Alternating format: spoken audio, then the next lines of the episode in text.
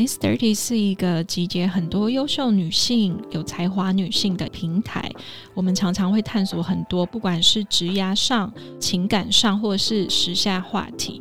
我们希望透过 Miss Thirty 的平台，可以了解更多女生的声音跟想法。想要参与 Miss Thirty 的聚会活动，跟更多优秀的 Miss Thirty 们有交流，欢迎在 LINE 社团搜寻 Miss Thirty 女子会。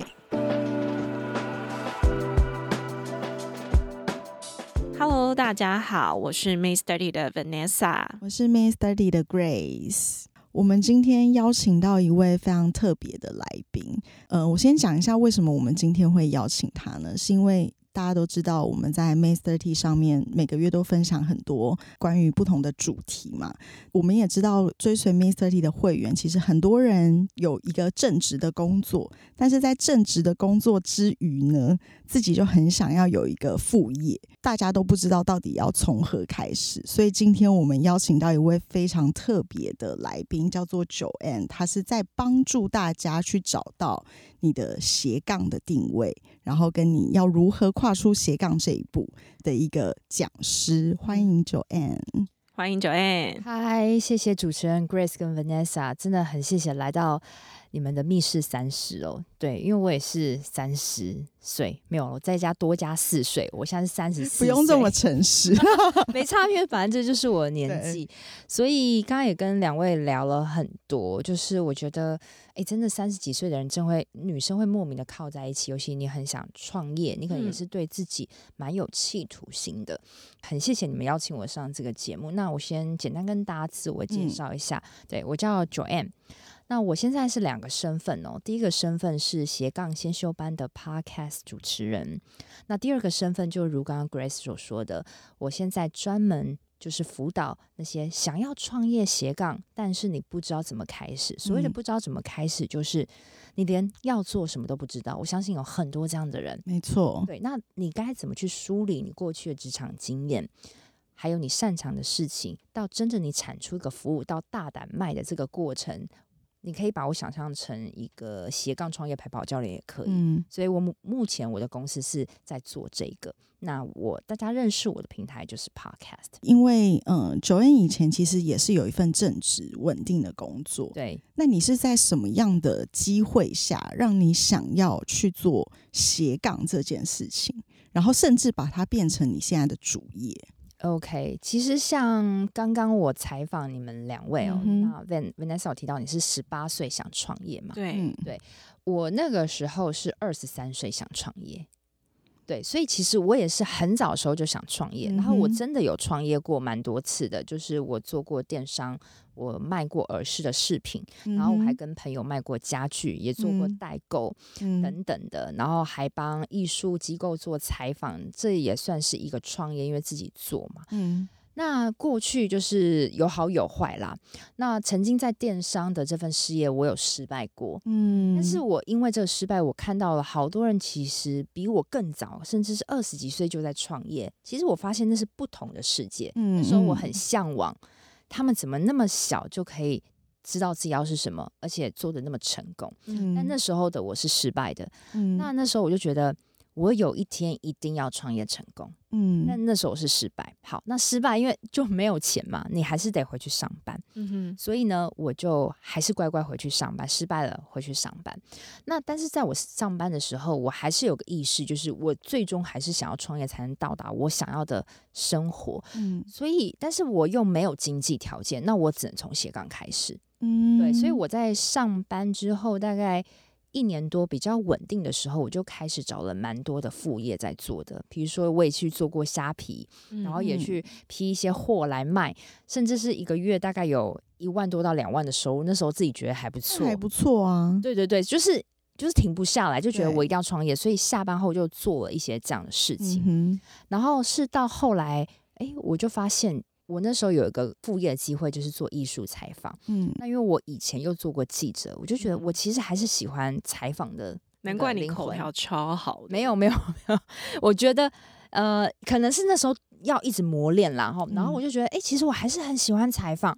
我就想，那我帮艺术机构做，我还是帮别人做，那我有没有自己的平台？嗯那那时候就觉得先从 podcast 做起好了，因为好像呃不用花太多时间在剪辑，对然，后我就做了 podcast。然后那时候 podcast 也面临到说，那我要做什么样的主题？嗯那我就发现，其实有好多人女生也是想创业，但是他们不知道怎么开始。那我可以用我过去失败一些经验，采访各领域不同的人，他们到底是怎么从无到有，我就很嗯想知道。嗯所以就做这 podcast，然后做一做之后，就发现，哎，有些人想要找我聊聊，嗯我就先用免费咨询，嗯然后再到付费咨询，然后哎，莫名其妙，我觉得好像付费咨询也没有办法让一个人真的有事业，我就开始产生了课程，然然后慢慢慢慢嗯有收入之后，一年后就离职了。那其实这个时间蛮快的耶。对我称它是一个百米的冲冲刺。对，如果你真的很想改变你的生活，你不要用慢慢慢走，嗯，就是你一定要有一点冲动。你要快跑。嗯因为我都常跟别人说，如果这一年你用快速的跑，然后你可以到达你的目标，那为什么要拖三年？但嗯是拖三年，你可能每天就是做一点点事，比如说 po 个文，但是它这不会让你有收入。对，我这一年斜杠嘎着做，那时候我是接了很多的讲座邀约，嗯，然后我是主动去争取的，嗯，然后我去开了销售讲座，不断的去卖课程，嗯。对，然后我不断的去免费咨询别人，然后去嗯。导到我的付费服务，嗯就是极致的做，就是几乎是下班就开始做我的 podcast，然后做到半夜，周末也没有休息，这样持续一年。而且我觉得，因为你的目标跟那个形象跟理念很明确，所以当你在做这件事情的时候，其实是相对来讲比较容易被看见的。对，我觉得一定要有一个很强力的初衷跟目标，你嗯才会想要百米冲刺般的去冲。那你当初是透过哪些管道，就是让大家知道说，哎，你有帮助这些想要斜杠的人来嗯做这零到一的一个过程？嗯，其实我就是 podcast 而已，但是嗯 podcast 流量一定有限，对不对？嗯所以我那时候就很想很想让很多人知道，所以我其实尝试过很多的开发方式。嗯哼，那我觉得你们如果还在面临到开发的流量，不知道该怎么做，其实你应该先去反思，就是大家喜欢我是因为什么管道？嗯发现大家喜欢我的声音，喜欢我的表达，那这嗯样子我就要一直去做表达，让他们听到。就是你要把你的个人魅力放大，再跟放大。对对对，就我我就不可我就不可能做那种躲起来写文章让人家看到，这样嗯嗯所以我就嗯要一直去外面讲。说，对，嗯所以我就跟很多来宾合作，fit 真的是最嗯快的。嗯然后当然打广告去开销售讲座也是很有用，因为有些人打广告就只是打服务而已，嗯，但是打服务他并没有可以听得到九 N 的声音，嗯那这样就对我是没效。嗯嗯，所以所以你算是很了解你自己。对你一定要了解自己，说大家喜嗯欢你是什么管道，每一个人特质是不一样。所以嗯那时候当我知道说，嘿，诶好像很多人喜欢我的声音，那我就要更展现声音这个特质，嗯然后慢慢吸引人，然后去聊，去解决他们问题，再去导服务这样子。嗯，但是因为我我刚刚在跟你聊的过程中，我我有发现到你说，就是每一个人要找到斜杠之前，要非常了解自己。那到底我们应该要怎么去透过哪些步骤去了解自己是谁，有什么样的个人特质跟魅力呢？我觉得，如果你今天是一个很有目标、知道自己要干嘛的，你应该不会有这个困扰。嗯哦但是如果真的你很迷惘的话，其实很简单，就是你去多聊天就对了。嗯你去问身边的人，诶，为什么你会喜欢我有这个特质？嗯你去多开口问，或是你会发现客户你在职场中客户称赞你什么，嗯嗯嗯然后你要承认，而且你甚至把它写下来。诶，比如说客户觉得我很有信赖感，哎为什么有信赖感？因为我都会很实际的解决他的问题。我觉得这是一个很好的方式，因为我就是这样。你就是这样，对不对？对，所以你会发现，那我我如果今天对受众我很实际的让他看到，我可以实际帮你解决问题的时候，那也许这个 case 就会成交。嗯，对，所以你应该要去多有意识的去观察别人称赞你是什么。然后把这个特点放大。对，因为这是你不刻意做就会做得很好的事情。就是嗯大家最做创业，千万不要硬来，就是嗯不要是那种自己不擅长又硬做。因为像我以前嗯做电商失败就是这样，因为我很痛苦，很痛苦，因为我不喜欢搞网站，然后我又硬搞，嗯然后就很累，比我比别人花更多的力气，但是更失败。但是我觉得我讲话这点算是天赋，嗯嗯，我有比别人会一点。你你要先承认你真的有比别人会一点，嗯然后你去放大它，你不刻意做又做得很好，你又做得开心，那这时候你生意才会来。但是很多人他都不去承认他自己有哪些地方好，就像有些人他说：“哎，Joanne，我没有任何专长，我怎么做斜杠？”嗯哦，一定很多人这样问，嗯甚至问你们，我都会先说哦，我说你如果认为你没有专长，那我也没什么好跟你说了。这样是不是很很强？诚实，不会啊，真的是这样，因为你自己都封死了。嗯我希望你问的是，我认为我好像有比别人会一点什么，嗯我好像好像可以做什么，别人曾经找我帮忙做什么，你认为这个怎么变成一个斜杠事业？嗯嗯，那个态度是不一样。如果如果你已经觉得你没专长，我我就算我是教练，不断的挖掘，还是会被你挡住。嗯。那你叫我怎么去帮你去想呢？那我想问你，你接触到这么多的学员，这么多的人，你觉得要走出创业或是斜杠这一条路，他要有哪些的个人特质？哪些的个人特质啊、就是你真的要心理素质要很高很。坚强，是不是？，对，其实很多人我发现，就算你年薪百万，或是你多厉害，正值多厉害，嗯也不代表你创业会成功。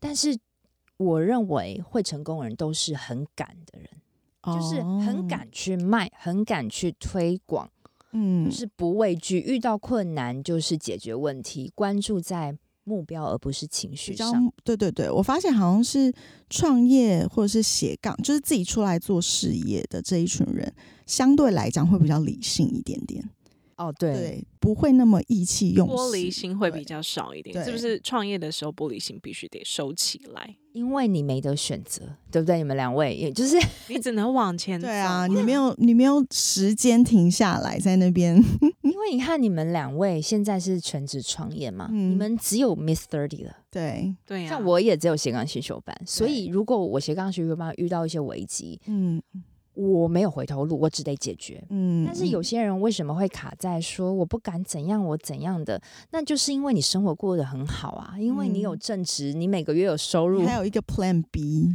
所以你有退路，对，嗯所以你会很多的借口不敢卖。如果你嗯真的经济危急了，背后你可能一屁股债，你要养家或什么，我嗯相信这些都不是问题。嗯，所以呃，创业我觉得就是你自己要很关注，在我想要到达什么样的目标，嗯，然后而不是在说我行不行。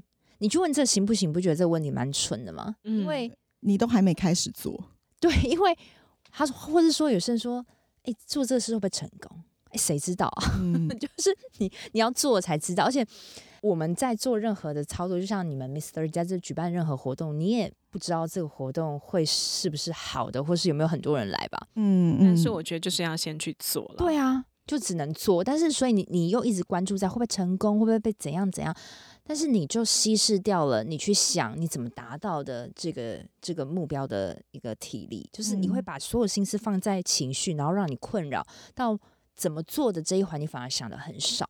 那嗯我也很想问呐、就是现在市面上的产业别这么多，然后刚刚已经提到就是个人的素质的部分的培育，但是你这边到底要怎么去辅导这些人找到他斜杠适合他的事业啊？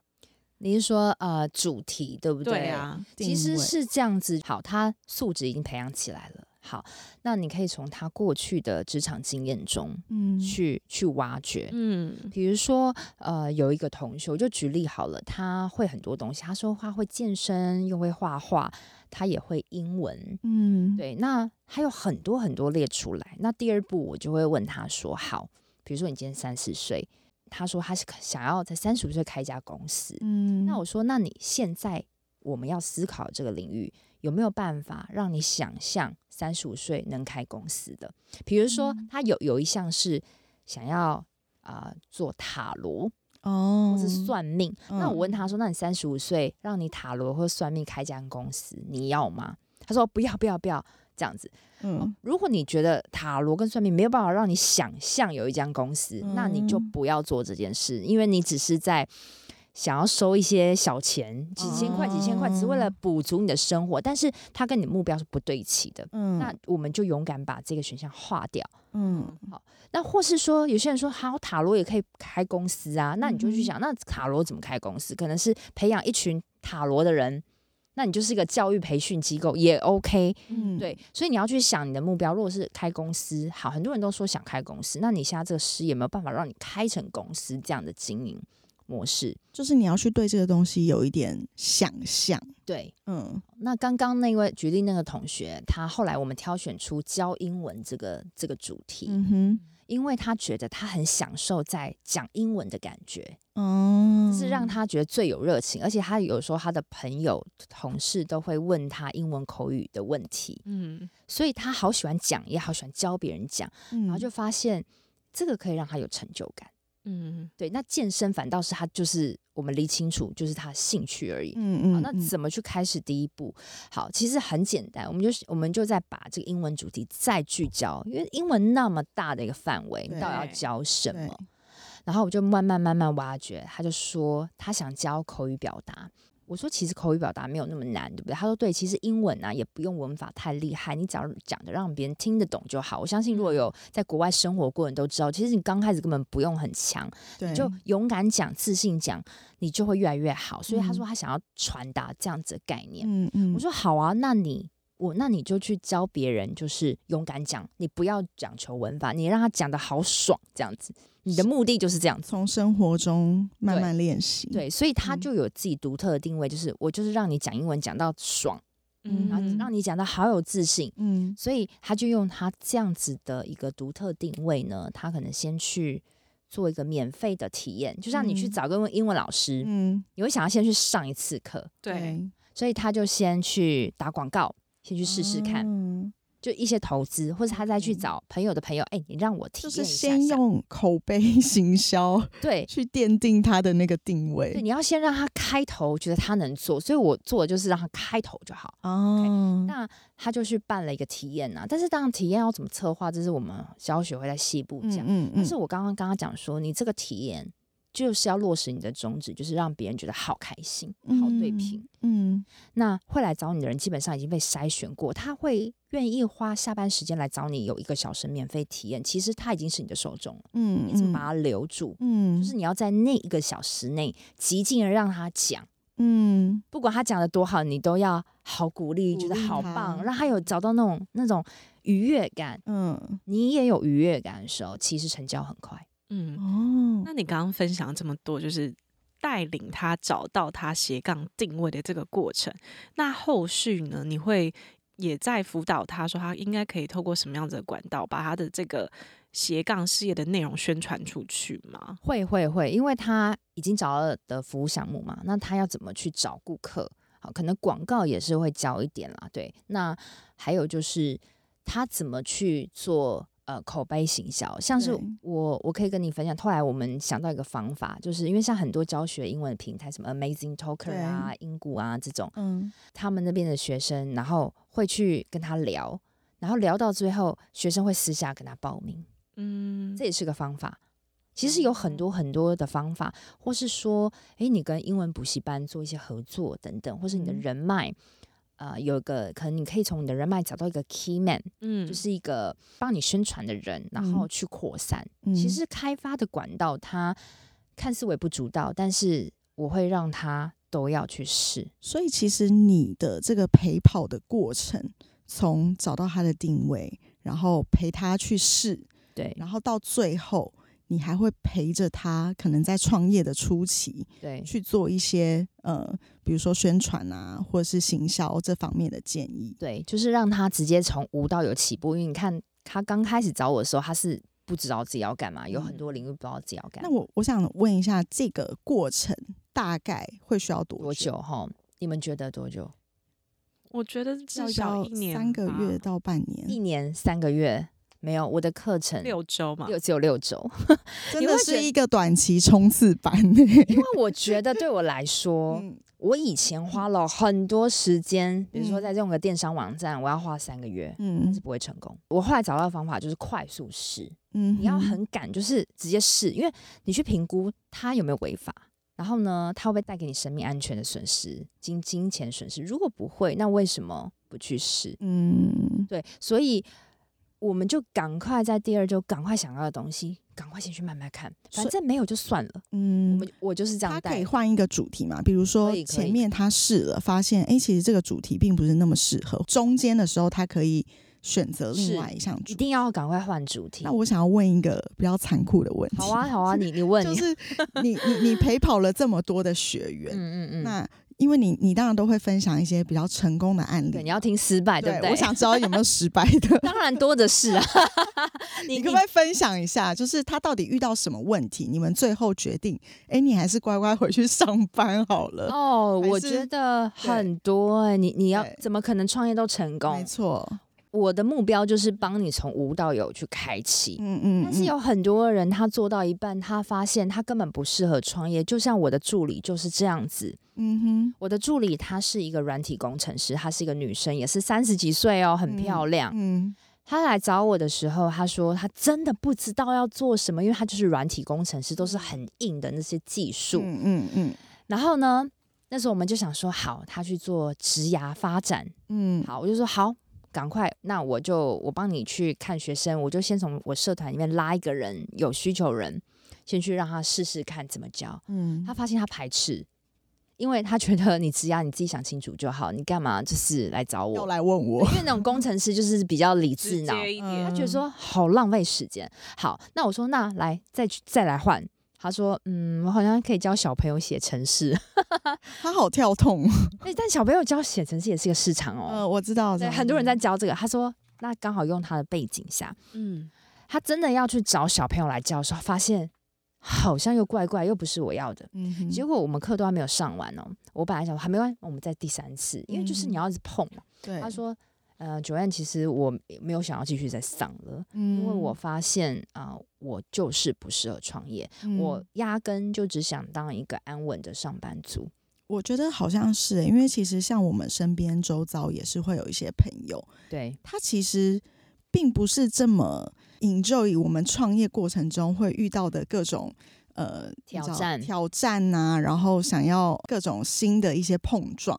他其实觉得我安安稳稳的过生活，然后有一份稳定的工作，好像这才是他的人生目标。对啊，对他后来就明白，他说：“哎、你也不用退我钱，我已经知道我要努力的方向，就是我好好当个上班族，然后下班后做一些人能让我开心的兴趣，这就是我要的生活。因为我就是喜欢工程师的安稳环境，我才去工程师。”他讲嗯完这样子，其实我对他是钦佩的，因为够诚实，够够诚实，然后。如果你是教练，你可能一般人可能就说啊，谢谢你送我学费哦，然后就祝福你，谢谢。但是他那时候跟我讲一句话，他说：“我发现我没有办法当教学的那个头，我不是那个闪耀的那个 KOL，嗯嗯哼不能当这样。但是我绝对是一个很好的 supporting。嗯”他说，他还举例哦，他说，呃，像一碗牛肉面，我不是那个牛肉，我绝对不是那个重点红烧牛肉，嗯，但是我吃旁边的菜酸菜，酸菜也很重要，对对啊，也是构成一碗美味牛肉面的一对环。他就说我是酸酸菜，我是菜。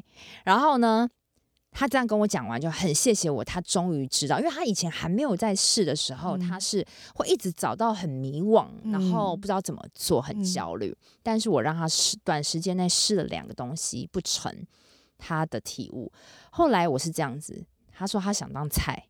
他很好 support，然后我嗯就打电话给他，他说啊没有没有要上了这样，然后我就说那你会什么？嗯他说：“但我会的东西都是一些很硬的东西。”我说：“什么？”他说：“嗯、就就弄弄网站啊，弄弄 coding 啊，什么我都不会那种。哎、我刚好我没有做网站，哎、我没有做网站呢、嗯其实我因为我自己觉得网站并没有对我来讲很重要，因为我是 podcast 嘛。嗯但是我是因为他我才做网站。我说：“那你帮我做网站，你不是说你是一个很好 supporting 嘛？那我就让你当 supporting。嗯我觉得我是把人放到对的位置，然后嗯我还说：那我跟你做网站，你要收多少钱？我给你。嗯，所以他觉得呀吓到，就是我原来我还我的小菜有用处这样子。对，然后他后来就真的帮我做网站，我的网站是因为他开始的，嗯我就发现他真的很会做网站，而且他我跟他沟通毫不费力，就是他都知道他自己要什么，而且他、嗯我会不时的向教练问他说：“诶，那你现在做网站你开心吗？”嗯他说嗯很好啊，我觉得下班后我这样不要不要有人吵我，这样一一这边摸索 coding 很好。那我说那很好，我觉得你很棒，你就是喜欢做这个啊。嗯然后他说对，后来我后来就觉得他好像很适合交付给他一个东西，他就可以做得很好，所以我后来把他剪成当我的助理。所以其实你整个呃这个陪跑的过程，其实也是在发掘每个人的个人特质。，对，但是如果有些人他创业创到一半，他不想创了，他可嗯能没有办法跟我那个助理一样很坦诚的说出来。嗯那这时候，呃，你要叫他做什么开发，他就不太想做。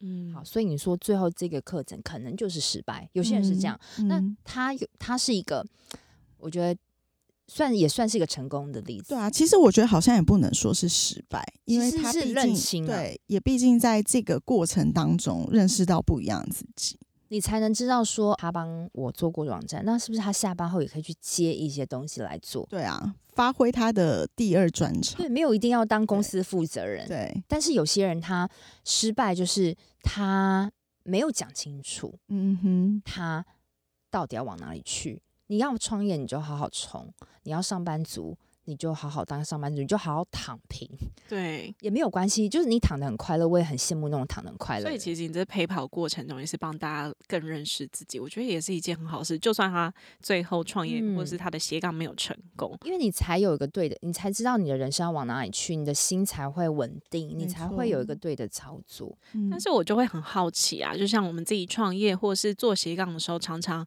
生活跟工作跟创业是无法分开的。那，你会去怎么辅导你这一些会员们，让他们得到就是事业上跟生活中的平衡的 balance 呢？老实说啦，你们创业都知道没有办法 balance，就是我自己觉得。会有一段时间，你可能工作跟生活是没有办法分开我的。我不知道你们，因为你们创业比我在初期一点。我现在，我现在，我现在大概两年多，我必须说我没有平衡的很好。我脑袋一直在想创业，嗯就像我可能半夜嗯。去上个厕所，嗯。再去上厕所的时候，我脑袋还是会想创业。嗯。我不知道你们有没有这种感觉。那我会先跟他们讲说，呃，基本上你下班时间要拿来做创业斜杠啊，你会牺牲，你一定嗯会牺牲，你可能会牺牲你陪小孩的时间，你会牺牲你运动、嗯。你的休闲，因为当你今天突然一件很新很新的事情在你脑袋，我相信你是没有那个心思再去，比如说做做甜点啊，嗯不可能。嗯但是我刚刚跟他讲说，但是没有没有关系，你前期你可以就是还是去冲你的创业，但是可能到半年或是一年的时候，嗯你渐渐的再把平衡找回来。我没有叫他一定要就直接平衡，嗯因为这是不可能的事。嗯但是就是我觉得睡觉时间够就好。其实我最低的要求就是睡觉时间，但是如果再好一点，就是你让自己多出去动一下，不用说搞到什么健身房，嗯你走一下也好。走对，这个这个绝对会让你的能量跟你情绪好一点，那它才有助于你的创业，你的思维也会比较清楚。或者是我觉得去做一些无关紧要的事情，让你的脑袋可以放空。，对，真的要，我都跟他们讲说，你们要找到一个打通快乐通道的事，就是你的嗯。生活做什么事会让你快乐，嗯，那你一个礼拜要逼自己去做那个快乐的事，嗯嗯嗯，我觉得这个非常重要。对啊，它才会让你一直持续下去。有有些人创业做不好，他就是他就是因为太紧张、太有压力，然后他就揪在那边，牛角尖。嗯，那反而就是会失败。对啊，那我相信，就是在收听我们 podcast 的 Mate Thirty 的一些粉丝们，其实很多人真的都是很想要跨出斜杠跟创业这一步，可是他们可能一直犹豫不决啊，或者是对，很难跨出那第一步。对，那你有没有给他们一些建议？就是嗯，要怎么样，至少先开始第一步，你可以怎么做？可以怎么做呢？其实最快就是你去想一下，就是你身边的人，他通常来找你问什么样的问题，你讲到什么样的话题，你会最侃侃而谈，停不下来。嗯，然后你喜欢什么样的感觉？例如像我，我真的会比较喜欢别人认同我，然后别人说：“哎，九安你很厉害”，我就会得到满满能量。这样子，你先去观察自己是这样的个性，你你可以再去思考说，那什么样的主题可以让我有这样的感觉？然后，虽然那个主题可能不是很明确，也没有关系，但是你赶快有一个最小可行性的服务，比如说一个小时的咨询，五百块、三百块都好。你先赶快出来一个东西，即使它不完美，嗯，因为不可能创业产品一次到位，对，然后就赶快主动的问身边的人，或是你打广告也好，开讲座、分享会都好，嗯，你去大胆的去卖卖看，哎，你是不是有这个困难？我可以帮你解决，我一个小时三百，你有没有办法很勇敢的说出这些？然后你会，如果有些人一定会跟你说要或不要。其实就两个答案，嗯，但是说不要的那些人不要玻璃心，嗯，你要试着再去追问，哎，为什么不要？我蛮想知道的，是因为你觉得这个没有想让你花钱，还是你会觉得我的专业不够，还是你觉得啊，我服务怎么调整？你要先从不要那边去摄取经验，再去优化。嗯，所以其实最重要是不是还是就是先做了，然后再做了做中调整。所以你说那个什么就是零到一，其实我说六周，就是 因为赶快弄东西出来，赶快做。你放在市场，你才知道这可不可行。如果赶快不可行，赶快换主题，不要浪费时间。那你们的咨询的这个方式，你可不可以也稍微介绍一下？比如说是有一对一啊，一对多，那它的时间是多久分别？谢谢谢谢 Grace 跟 Vanessa 给我这个宣传哦，就是如果你们真的很是很想要做斜杠事业，但是不知道怎么开始，我就是两个服务啦，一个是一对一的，就是我跟你一起陪跑的单独的；一个是一对多，就是有同学一个班最多不超过十位的。那主轴都是一样，都是从定位不明确到有服务，赶快做出产品，赶快去卖这样子的模式。对这两个服务，我都觉得，因为它这个是一个创业陪跑，那我都建议你们可以先找我做一个小时一千二的咨询，先评估一下。我没有觉得你们一定要就直接报名下去，嗯，因为你要聊，你也要跟我聊一下，就是我可能会在这一小时先跟你聊一下，你现在到底在干嘛，然后你的目标是什么，嗯嗯，有没有真的适合要创业，嗯。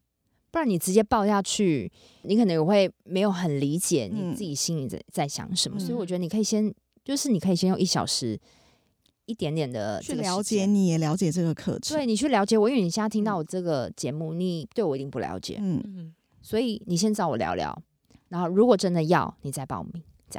好，那节目尾声就是我们在收听的有很多很闪闪发光的女性跟想创业斜杠的女子，你可不可以就你也是三十世代，你分享给他们一些心灵的力量？好，我应该是说比较重的话，就是不要拖到四十岁再后悔。现在有听，我现在就开始 没有，因为我我我真的。见到好多不同的人，然后很多是四十几岁的时候，他们一直跟我讲说，早知道我三十岁就做这件事情。因为我觉得三十岁的女生，像我们刚刚在开录之前有聊，就是三十岁女生其实是最知道自己要什么，然后你有一点底气跟能力的时候。就你你正有体力的时候，然后你去你去放懒是很可惜，因为你到四十岁的时候，其实明显你的企图心、你的体力，你一定没有三十几岁那么好。那我看过太多已经四十几岁甚至五十岁的人在后悔，为什么要后悔？对，所以我向你频道，呃，如果你有四十岁的女生啊，我也不是说你不好，而是如果你真的有想做。你也可以把你自己心智年龄定为你现在还是三十岁的年纪，应该说不受年龄的限制。但你现在想做什么，就赶快动手去。几岁都来得及，几岁一定都来得及啦。因为你，你，你去想，你如果不做这件事，你五年后会不会后悔？如果会，那你现在就要做，不要再浪费时间。嗯，对啊，因为我是一直觉得生命真的有限。我，如果你体验过生命的流逝很快的话，你会觉得生命有限。那为什么我们不把就是每一天都好好的活着，做出最闪耀的自己？没错，听你这样讲，都觉得天哪！我今天一定要好好的过。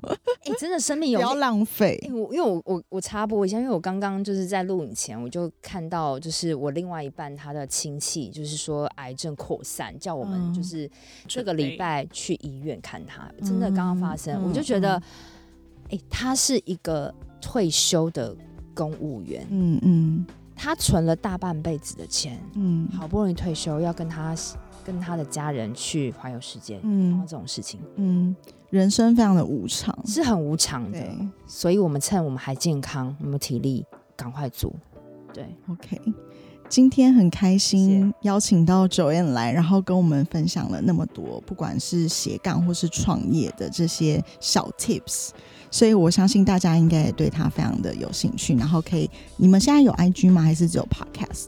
啊、我有 IG，我的 IG 可以打斜杠先修班就搜寻到，然后 Podcast 也可以搜寻到。然后我们刚刚其实也跟 Joanne 做了一个访问，所以我们上集的访问会放在 Joanne 的斜杠对对对，大家可以多多听一下 Grace 跟 Vanessa 的访问，因为他提到了好多就是你们的转变啊、跳脱束缚啊，然后你们的创业经历，我觉得也很值得在这一集听一下。谢谢两位，谢谢，谢谢。那我，们这一集就到这边喽，我们谢谢们谢谢下次见。拜拜，拜拜